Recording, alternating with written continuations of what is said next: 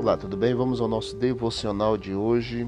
Estamos nessa viagem marcante pelas páginas sagradas e hoje estamos em Êxodo capítulo 27. Ainda dentro do contexto da construção do tabernáculo que Deus pediu em Êxodo capítulo 25, versículo 8. Aqui nós vemos então Deus pedindo para que se fizesse o altar do holocausto com seus utensílios, o átrio do tabernáculo com suas cortinas e colunas. As dimensões do átrio são especificadas aqui e o azeite para o candelabro. Lembrando que tudo isto aqui fora dado como uma imagem para Moisés fazer, dado pelo próprio Deus, porque Deus ele deu uma cópia para que Moisés pudesse fazer tudo segundo o que ele havia mostrado. Isso está em Êxodo capítulo 25, versículo 40. O versículo 1 do capítulo 27 diz: Farás também o altar de madeira de acácia de cinco côvados, será o seu comprimento, e de cinco a largura. Será quadrado o altar, e de três côvados a altura. Tinha aproximadamente 2,22 metros quadrados e 1,33 metros de altura.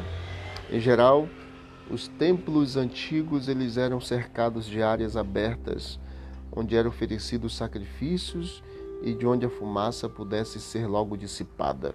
Assim como no relato do próprio tabernáculo, a mobília foi descrita primeiramente. O altar era descrito antes do átrio. Era mais uma armação de altar do que um altar pro propriamente dito. Os altares antigos, eles costumavam ser quadrados, como este que está registrado, ou redondos. Interessante que o altar ele era para exatamente colocar a gordura do animal sacrificado, na qual o pecador levava, e era queimado ali a sua gordura, o altar de holocausto. Esse altar de holocausto com sangue vertido, ele representa a grande verdade do evangelho da expiação do pecado por meio do sacrifício vicário de Cristo, registrado em Isaías capítulo 53, Atos capítulo 20, Efésios capítulo 1.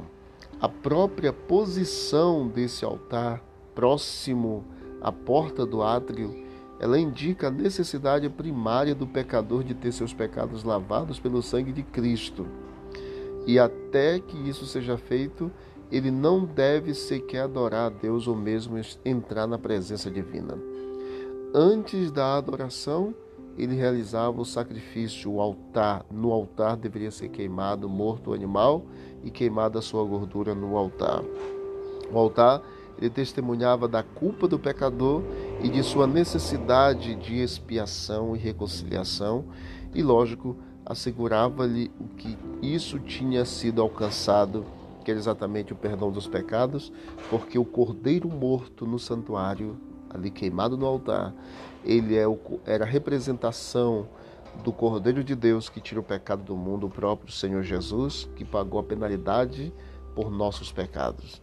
Então, essa construção, fabricação do altar, do holocausto, logo próximo à entrada ali, o átrio, era extremamente relevante, porque para que houvesse uma adoração perfeita, era necessário ter o sacrifício. Para que houvesse acesso à salvação, era necessário haver o sacrifício. Para que todos nós pudéssemos ter hoje o direito da salvação, foi necessário o sacrifício. E o sacrifício foi onde? Na cruz. O altar de Deus foi a cruz, foi o palco do Monte Calvário. Deus nos abençoe e nos ajude a aceitar o, o seu sacrifício, o seu amor, a sua graça estendida por cada um de nós durante todos os dias da nossa vida. Vamos orar? Muito obrigado, Senhor, porque mais uma vez podemos compreender aqui nessa, nesse exemplo, nesse típico altar do holocausto, o grande amor e sacrifício do Senhor por nós. Que possamos apresentar este amor ao mundo em nome de Jesus. Amém. Que Deus abençoe. Vamos que vamos para o alto e avante.